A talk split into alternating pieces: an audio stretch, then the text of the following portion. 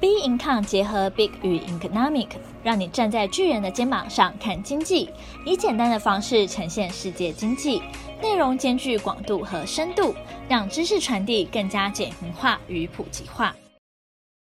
大家好，欢迎收听 b i c o m 的话题特辑，我是台湾一哥。我是准先生。哎，好久不见啊！没有哎，错其实呢，我们已经很久没有两个人一起来录一个 podcast 对合体的一个特辑回来。啦，那这一集呢，我们其实要简单来谈一下一个对谈的内容。我们针对就是一个话题，很简单，蓝白和蓝白拖这之间的一个诡谲多变、高潮迭起。没错，哎，这礼拜啊，最热门的大事呢，就是蓝白河又变成蓝白拖了没。错，这蓝白都考生快要有点嗯坏掉了。基本上到我们录录影这个时间点，应该是没有忘了。，对，但是这个时间点，我们还可以回过头去看一下，因为这一周算是高潮迭起。真的，我常常说台湾呢是这个选举啊，这是全世界的一个模范，常常走在时代的尖端很，好看。对，走出一些哎意想不到的剧本对。，这个剧本呢，我们这礼拜帮大家来好好来讨论一下。这之中其实有很多很多的细节，跟可能跟投资相关，可能跟投资稍微有点不相关，但这都是很多可以讨论的地方。啊对，我们主要会分成三个时间段啊，让大家知道一下最近的一个这个状况。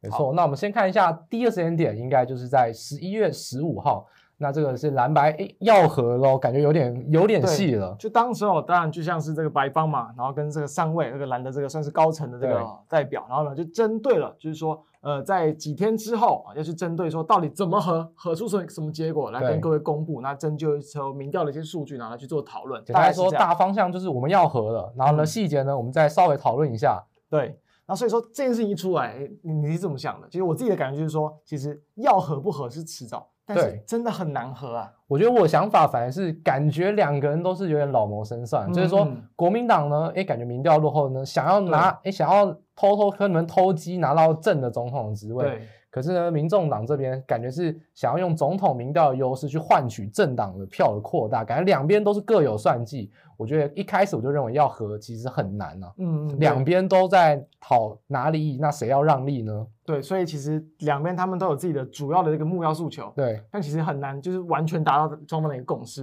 对啊对，所以但是当时这确实一出来，诶其实就有造成蛮多的一些回响，不然那大家的期待，因为如果大家如果单纯用民调去看，真的很好像真的有机会，就是对赢赢下这一把，那所以也让就是很多过去可能像是蓝方，然后的一些旅游的政策啊，然后当天就激起激起很多的一些旅游对观光概念股直接往上就是狂尤其飙是，饭店啊，然后呢，旅行社的概念股，这都是当下最热门的一个短线上的题材对，啊就。是因为之前在马政府的时候有一些相关的案例啦，对啊所以其实这就是当当时候的这个状况，那不过其实这事情呢，哎，我们说高潮迭起，为什么隔天马上就有大事发生嗯了？在十一月十六号，哎，马英九当时候的新闻画面就说，想不到你也有今天吧？ 对诶很讽刺啊！那时候让很多民众党的就是支持者都群起激愤，你是不真的是想要羞辱我们，对对啊不对？然后我还可以看到另外一个画面，哎，民众党的幕僚还出现哭泣，哇嗯对，，哭成一团，好像很委屈，连主席最后在直播上也忍不住哭了对出来，很委屈啊，整个画面感觉哇，这是像比八点档还精彩。真的。所以大家觉得你这么不喜欢你，你这么讨厌他们，你干嘛还硬要他们和？是不是你有有点这样背叛选民，或是背叛幕僚等等的一些这种情况？然后，啊所以蓝白河的第一天马上就出现了很多，哎，感觉是不是有一些变数的一些疑念啊有呢？很多的一些算计，但最后他这些理论就是你真的不和，好像真的赢不了，就是你对不和达不到你最后的那个目标，所以你还是得忍着痛，含着泪很和下去。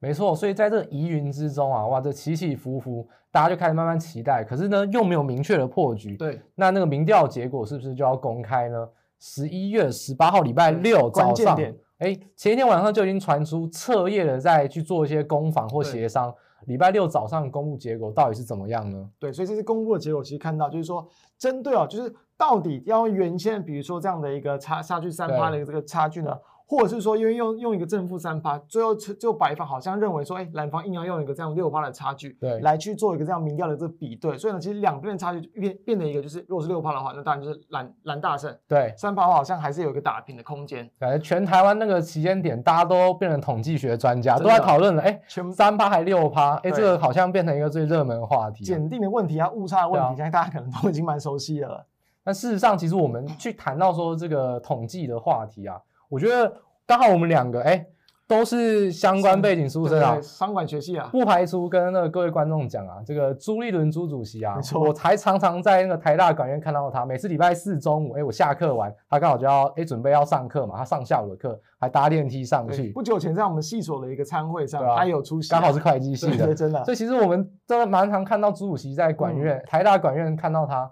哎，怎么现在好像在统计上有点出入啊？我不知道你怎么想的，你跟朱主席，我们都跟朱主席一样，都是台大管院的对，你怎么看他这个六帕的说法？你觉得合理吗？我其实觉得，如果说就要就一个文字游戏或他们保留的一些空间，其实没有到完全不合理。不管是双边检定、单边检定，或者是在他们针对比如说这种统计误差，或者是比如抽样误差，其实他们真的会有一些就文字上的一些错误。有错误，那代表说是说大家应该用比较合乎情理的方式去判断嘛。对吧？我觉得其实照常理来说啊，我觉得以我学过的经验，就是二点多趴，就是两个标准差啊、对然后不会有两倍的这个问题，所以我自己会比较倾向于民众党说法是比较合乎逻辑。当然，这件事情我觉得很有趣的点是，哎，好像没有一个白纸黑字，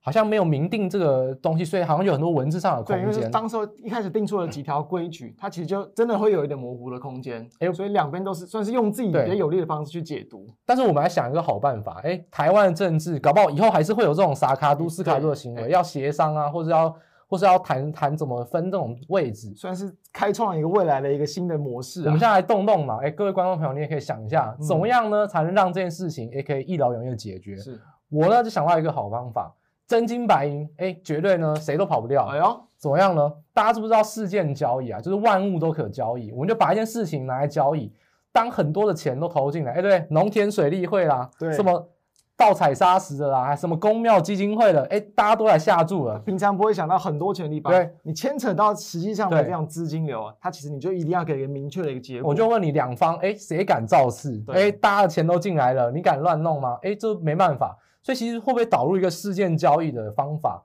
反而就可以让这件事情就更加让哎没有两方都说什么破局的空间，就是对结果怎么样就怎么样。因为对如果你真的牵扯到利益的话，这件事情是动摇国本啊。对啊，所以其实这牵扯到这样的一个情况来说，它当然其实就应该会有更可能的结果，只是就是合乎法律的一些问题，就还要再讨论啦。没错啊，所以说其实在美国可以用加密货币去用什么 Poly Market 啊，像讨论什么对奥特曼会不会回 Open AI，哎，这个就是一种事件交易。对，所以其实我觉得台湾或许也可以引进这样子的方法，这样子的话，哎，两党都不敢造势，或许就会是一个解决的方法，也说不定哦。没错。所以啊，在礼拜六这样的一个民调结果出来之后呢，双方没有达成共识，导致在隔一个交易日啊，这些因为蓝白和有机会的一些观光旅游股，直接几乎都重挫对，。利多转利空啊，直接反噬了。没错，就直接一天就把可能涨幅都快吞回去了。大家可以看到画面中，我们帮大家截出出来这个画面，就是说开盘五分钟内，哇，这个一片惨绿之外，已经有些已经试错了，已经是急跌，跌到变成要跌停板对，了。所以相对的，啊假设你能够去从这种时间点，然后跟结果大致去推敲的话，哎，或许你有很多的一些短期的一些这种暴利的空间啦。对啊，但是其实事实上啊，我们回过头来说这件事情，哎，很激昂哦，哎，从一个有涨停的股票对变又有跌停的股票，但是其实我们回过头到现在这个时间点，哎，十一月二十二号，就是我们录制时间刚刚好也嗯是对他们的大限了。我们可以看一下这个画面，就最后算是一个结局了，就是蓝嗯白和卡关。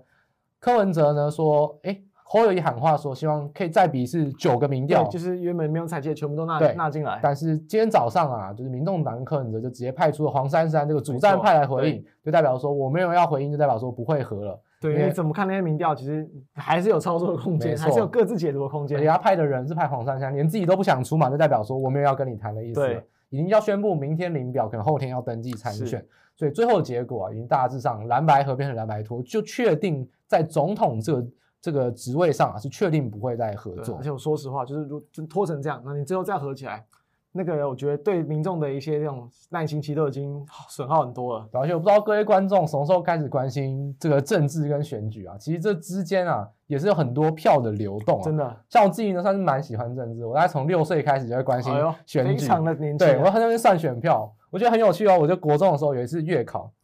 忍不住了，我怎么样忍不住呢？哎呀我去看一下，因为明天要立委，就是要立委大选，下礼拜我要去算每个台湾哪个选区谁会当选，那边打勾。我准备月考准备到一半，忍不住了，就是对那个选举的预测热情难耐。所以事实上，我们来看这个结果啊，我其实已经大家看得出来说，我觉得本来就是不会和，因为嗯两边都有他想要争取的利益，真的但两边都不会想让利啊。嗯所以就现在这个节骨点来看，这个选举行情啊，我觉得应该是会慢慢的淡下来，不管是蓝白河还是选举总统选举的行情，对股市的影响应该都相对啊和缓很多。对，也就是说几乎回归正轨，回归到可能没有蓝白河之前的一些预期，然后跟原本行情的一些这样的一个共识。对吧、所以这个话题啊，就像是一个石头丢到池塘里面，砰，哎，有涟漪，有波澜，但是一下就没了这样子。对，但后续会不会再有，比如说，呃，跟不同候选人的一些搭配等等，或许最后几天还有一些期待空间啊啦。对吧、像我们今天很多观众可能想说，哎，为什么都没有谈到郭董？坦白说啊，郭总在这个局里面根本就不是个咖对，，真的， 不管是话题性还是民调，我不好意思这样讲啊，但抱歉了，除非郭董愿意赞助我们节目的话，我们愿意为你开一个专 栏啊。没 错，但是这一点节骨点来看，郭董看起来不管有没有参选都不会影响到对，战这局其啊实。已经没有什么影响性，对啊。对。